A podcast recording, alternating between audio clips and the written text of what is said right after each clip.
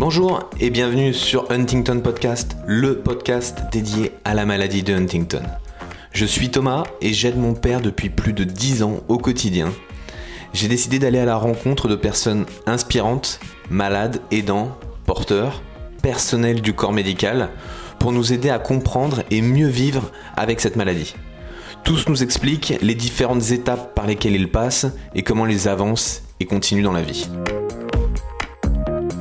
Ce podcast soutient l'association Huntington France, présente sur tout le territoire. Elle s'occupe de faire connaître la maladie, de financer la recherche médicale et d'accompagner les malades et leurs familles dans toutes les étapes. Je vous conseille vivement d'y adhérer pour recevoir les dernières actualités. Vous retrouverez le lien du site internet dans la description de l'épisode. Bonne écoute à tous. Bonjour Claudie. Euh, bonjour Thomas. Merci de passer dans Huntington Podcast pour nous parler de ton expérience. Euh, Claudie, on va tout de suite commencer. Tu es malade, on peut le dire. Euh, Les symptômes ont, Alors, ont bien avancé euh, chez toi. à partir de, de 2017, j'ai eu des mouvements et des signes cognitifs. D'accord, depuis avant, j'ai tout un passé dépressif, en fait, comme mon papa. La maladie, elle était essentiellement beaucoup plus psychiatrique avec euh, des troubles bipolaires. D'accord, Ok. ont amené mon, mon papa aussi à se suicider. donc il n'a eu. pas voulu vivre la, la maladie. Il a, il a su qu'il était malade. Il s'est suicidé euh, deux ans plus tard. On va, on va tout de suite en parler. Est-ce que tu veux euh, approfondir un peu peut-être ce sujet-là Euh, Parce que toi, quand ton papa est parti, est-ce que tu étais déjà euh, au courant que tu avais la maladie? Non, je n'ai pas tout de suite en fait. Quand le jeune a été découvert en 93, on a- ben moi j'avais 26 ans.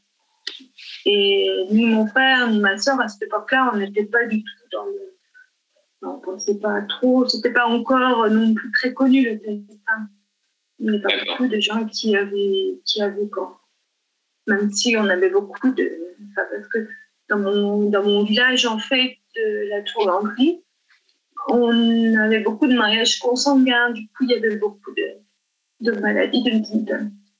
Donc, tu viens du village La Tour-Landry, si je prononce C'est ça, ouais. dans le 49, Département 49, où il y a eu, oui, en effet, il y a beaucoup de. Hum. on a- en tout cas, à l'association Huntington France, on a beaucoup Énormément de familles. en fait. d'adhérents de familles ouais, qui, qui viennent de là-bas.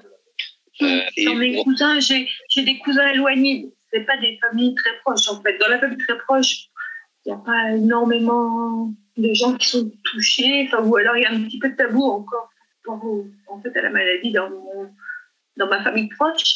Mais par contre, tout ce qui est famille éloignée, même ma meilleure amie, en fait, euh, qui est issue de la Tourlandrie, on est toutes les deux, on a la cinquantaine passée et on en est au même stade, toutes les deux, de la maladie. En fait, on a, on a D'accord. commencé à déclarer, toutes les deux. et- D'accord. Hum. Euh, pour, pour juste revenir à- au moment euh, où ton père est parti, lui, il, il a voulu en finir parce que il savait ce que c'était la maladie et il savait euh, comment il allait potentiellement euh, se dégrader. On ne sait pas s'il était conscient. C'était un homme d'affaires, il avait une entreprise en fait, et puis bah, du coup, du jour au lendemain, il s'est retrouvé dégradé physiquement, il ne pouvait plus conduire, il ne pouvait plus euh, gérer en fait euh, les affaires. hein. En fait, lui, c'était plus ce côté-là. Parce que ma grand-mère, en fait, euh, sa maman, on n'a jamais parlé de maladie psychiatrique. euh, on disait toujours qu'elle était, qu'il avait du diabète, en fait. Mes grands-parents, en fait, étaient dans le délit total de la maladie de ma, grand-mère.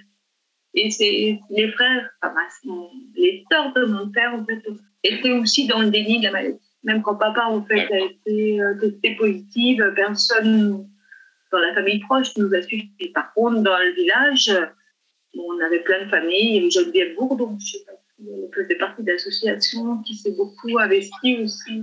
Et puis à cette époque-là, maman aussi, tout le monde, on était très proche des associations, la Mhm. maladie. On a, on a appris en fait à connaître comme ça.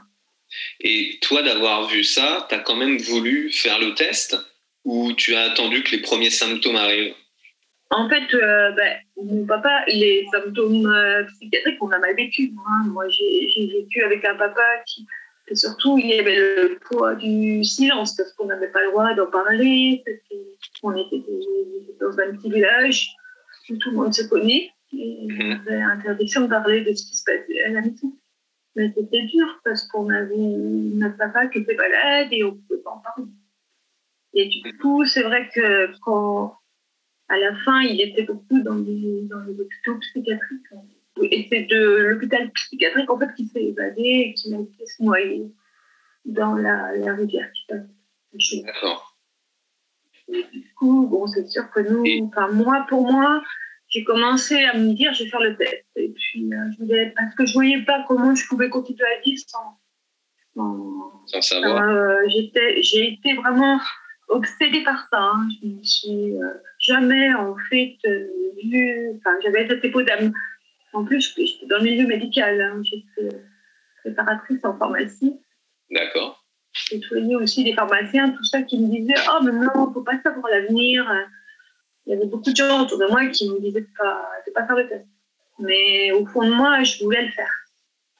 Et tu l'as fait en quelle année? Et il a fallu que je descende très très bas parce que bon, je suis comme mon papa, je suis très très fragile. J'étais déjà dans la dépression euh, quand j'avais euh, 26 ans qu'il est décédé et j'ai après deux, deux trois ans après j'ai été hospitalisée pour anorexie.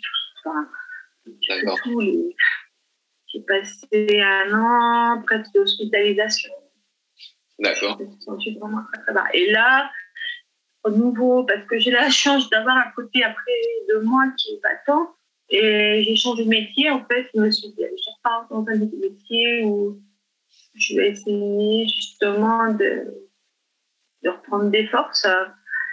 Et puis, vers un métier qui me plaisait, mais qui était compliqué pour moi quand même. Et du coup, c'est là que je suis arrivée dans les Vosges, en fait. J'ai rencontré mon compagnon qui faisait, on faisait du parapente tous les deux. D'accord. Et qu'on a décidé, et j'ai décidé de faire le test à ce moment-là, quand on s'est rencontrés. J'avais à peu près 30 ans, Et ça, c'était en quelle année? En 2001. Donc en fait, si je comprends bien, depuis 93 Mm. jusqu'en 2001, tu n'as pas fait le test et tu es passé par plein de, plein de moments dans la vie Ah bah là, c'était... ouais. voilà, qui ont fait que tu as décidé finalement, tu as pu le faire et tu as décidé de le faire en, en 2001. Et depuis que tu as fait le test, elle est comment ta vie? Bah, le jour où on me l'a annoncé, bah, j'étais tellement préparée parce que j'avais quand même euh, un jour passé en psychiatrique, puis j'étais déjà sous antidépresseurs.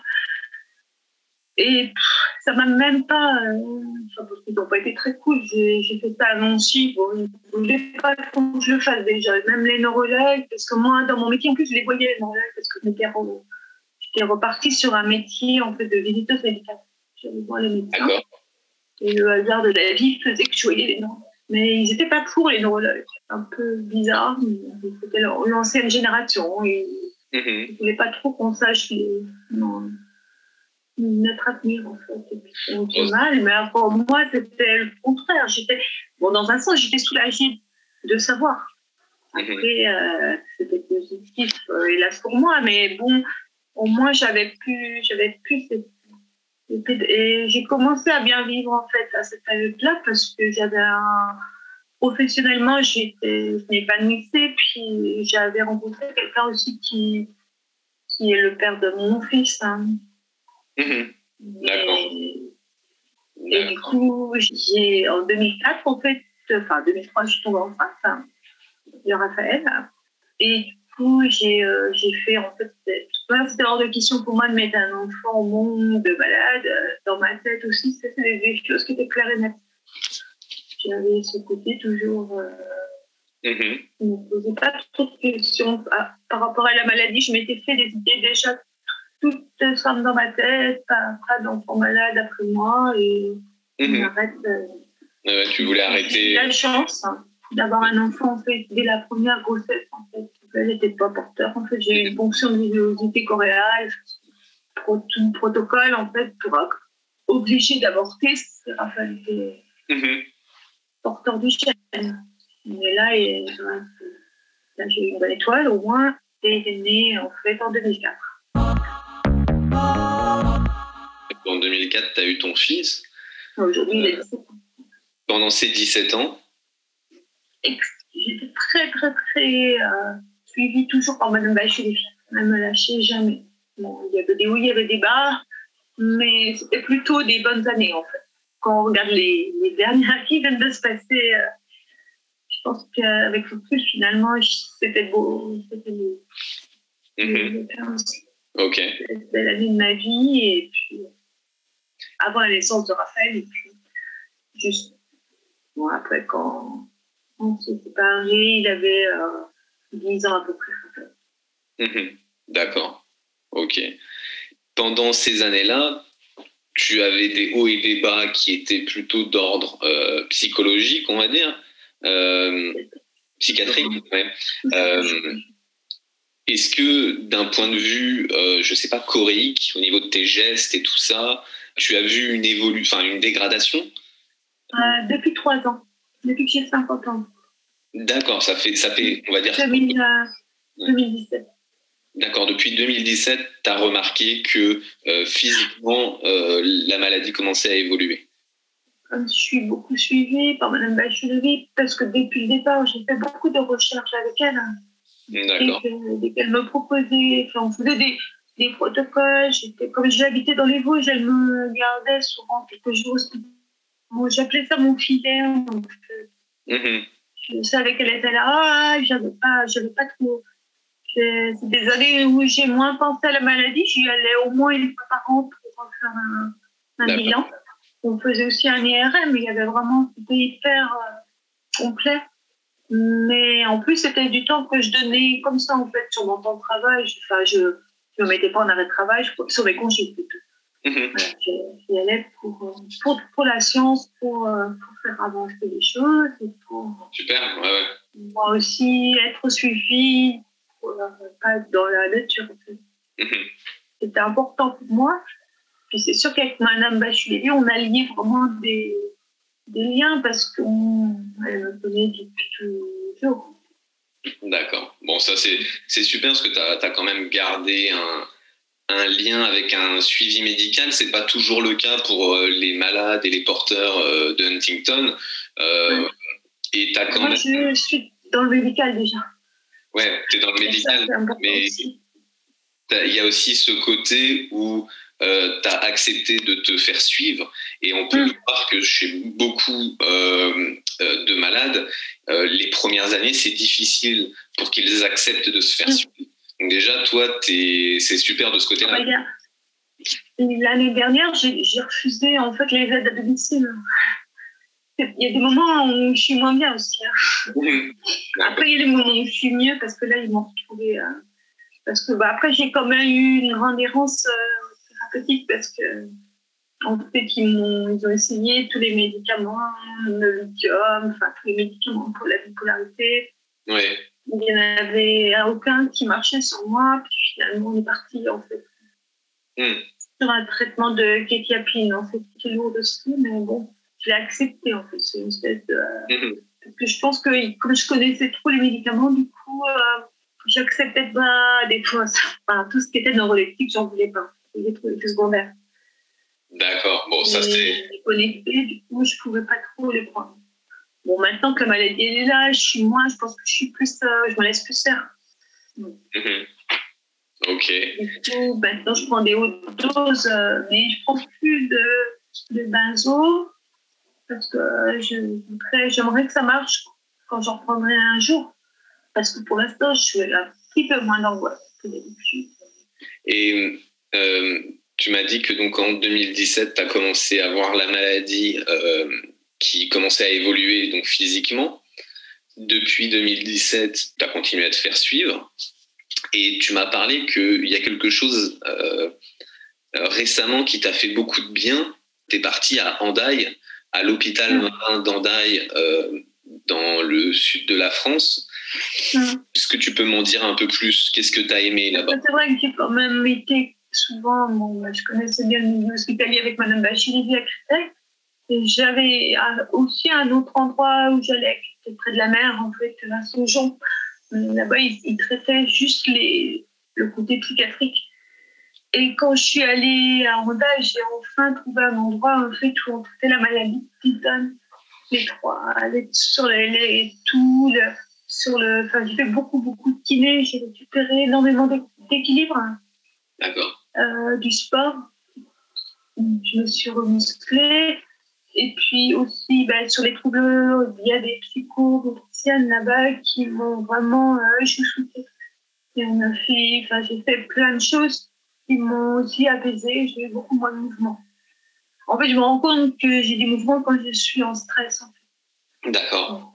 Ou alors quand il y a du monde autour de moi et que, et que, que je, je, je, rentre en stress, en fait, que je ne pas, je suis pas bien. Et en fait, là-bas, j'ai vraiment trouvé des, des équipes expertes j'avais jamais ça de toute ma vie, que j'ai depuis euh, toutes ces années. Parce qu'entre-temps, il y a eu d'autres moments aussi où j'étais hospitalisée à Créteil pour la dépression aussi, mais euh, parce que bon, je suis, aussi euh, l'acceptation de la maladie, l'acceptation d'être en invalidité, depuis travailler. En, ça, c'était en 2015. Mm et là, depuis ces années où je me bats pour trouver un endroit bien, Andai, c'est vraiment, euh, pour moi, vraiment, c'est le paradis. Et ça me redonne vachement espoir parce que j'ai eu l'impression que j'avais un peu contenu ma maladie là-bas. Après, je, te... suis bien suivie ici aussi. Hein. Je te, le dis à, je te le dis à toi, puis aussi aux personnes qui nous écoutent. Euh, l'hôpital Maranandai, c'est un peu un lieu à part en France. Euh, qui en effet qui est spécialisé dans la maladie, mais il y a aussi certaines masses en France qui ont une très grande connaissance dans la maladie. Euh, j'ai plus les noms en tête, mais je peux en, je peux en citer quelques-unes. Il y en a une qui est près de. C'est pour ça que je suis ici aussi. Voilà, il y, en a, il y en a une qui est près de Amiens, il y en a une qui est euh, en région parisienne. Il y en a une ici. C'est pour ça que je suis venue là aussi. Et voilà, il y en a une à côté de Cholet, à Mortagne. À Mortagne, voilà, exactement. Il y en a une euh, également là. Mm. Donc en fait, il y a, il y a plusieurs masses en France euh, qui peuvent euh, recevoir, soit en permanence, soit en temporaire, des mm. malades de Huntington et qui peuvent aussi avoir un, très bon traitement. Ah, mais quand on est en début de maladie comme moi, c'est pas simple. Parce qu'en fait, tu culpabilises, tu as l'impression de prendre la place de quelqu'un qui est malade. Ah, c'est très culpabilisant en fait.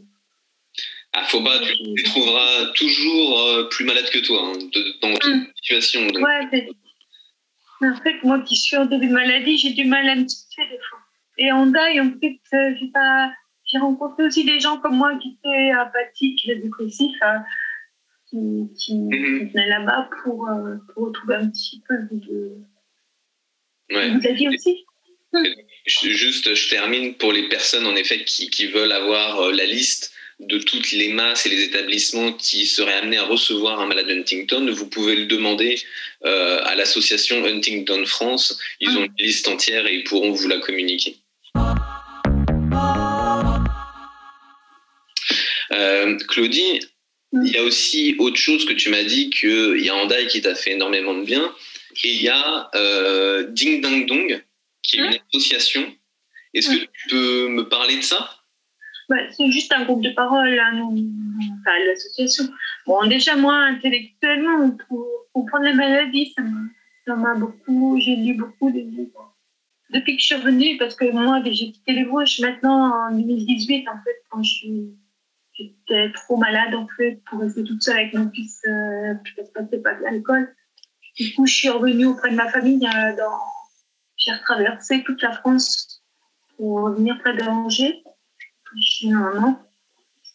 Et du coup, euh, j'ai euh, tout de suite euh, réussi parce que je connaissais, comme à la tournée, on se connaît tous, hein, quelqu'un qui était dans le groupe de parole. Du coup, je me suis fait, puis on se voit tous les mois. On parle, en fait, de notre, de notre vie, de, de nos hauts, de nos bas. Et c'est bien parce que c'est des gens comme moi, en fait, aussi qui sont en début de maladie ou même euh, encore pas démarré la maladie. En fait. Mhm. sont peut-être positifs, puis il y en a qui savent même pas s'ils sont. Euh, pas qui veulent pas le dire. Bah, super, mais en, en effet, hein, euh, parler de la maladie avec d'autres malades ou aidants ou des personnes qui sont de près ou de loin concernées par la maladie, Mm. ça aide énormément, je pense, à tout le monde. Et ça fait vraiment un, un bien parce qu'on se rend compte qu'on n'est pas tout seul. hein. Euh, donc, euh, en effet, hein, je te, je te rejoins là-dessus également. Et Claudie, toi, je voulais te poser la question, est-ce que tu as eu des hauts et des très très bas dans ta vie au niveau euh, moral et, et psychiatrique mais en fait, je vois que tu es encore là et tu as encore envie de vivre. Euh, Non, t'as- mais bien sûr. voilà. Euh, J'ai cette force-là en moi qui fait que une espèce de, de résilience hein, qui fait que bon, je tiens ça peut-être de ma mère qui ne pas toujours la maladie mais c'est pas grave elle est toujours là pour moi puis elle est toujours là pour me pousser aussi hein. Quand je suis revenue dans la région bon j'ai suivi dans pas mal d'associations pour avoir des activités tous les jours hein.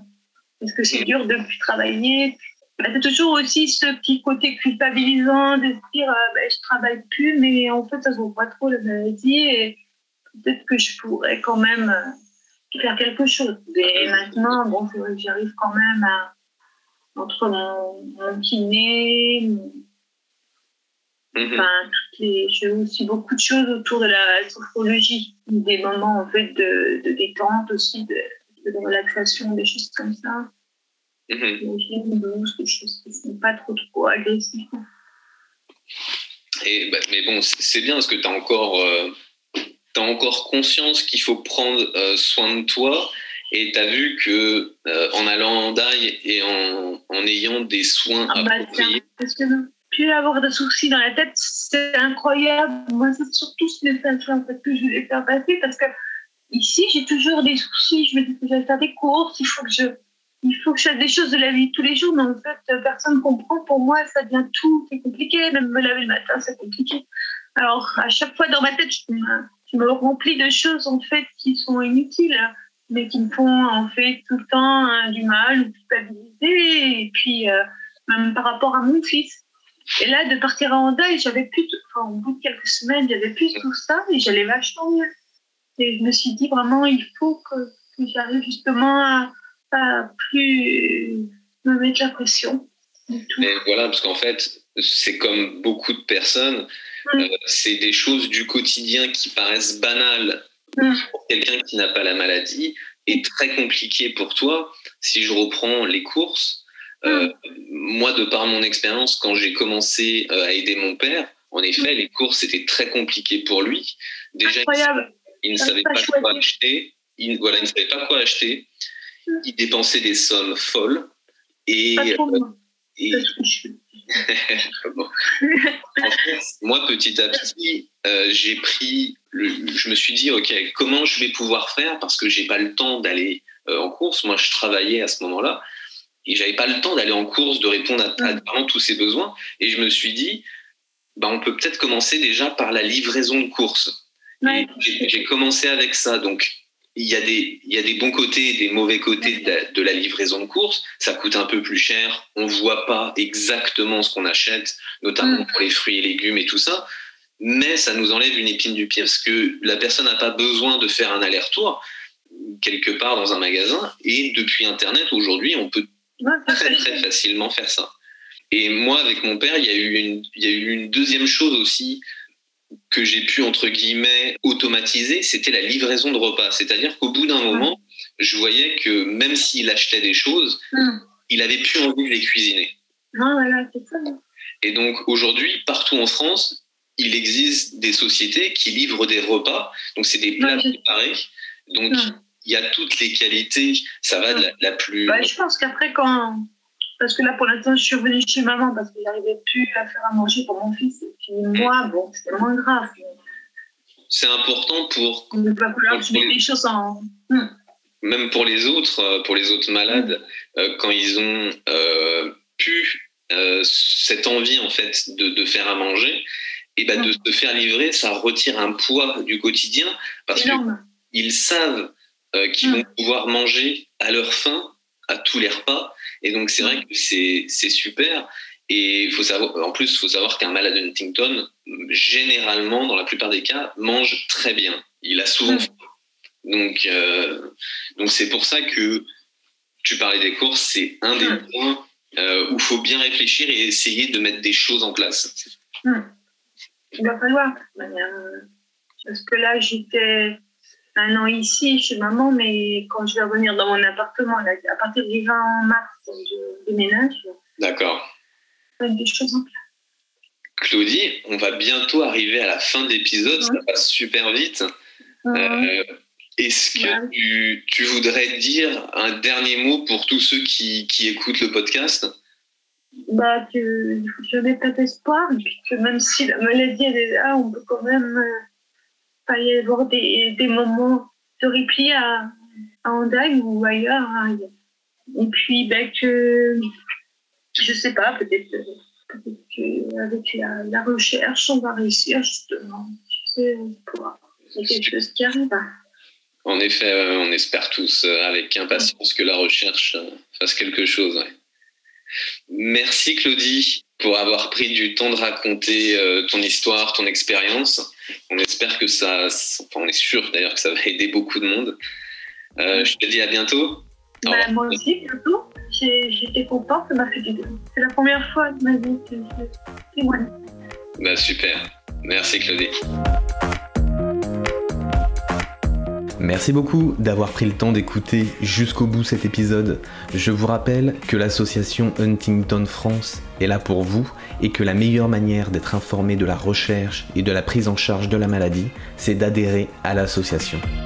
Merci à tous et à bientôt.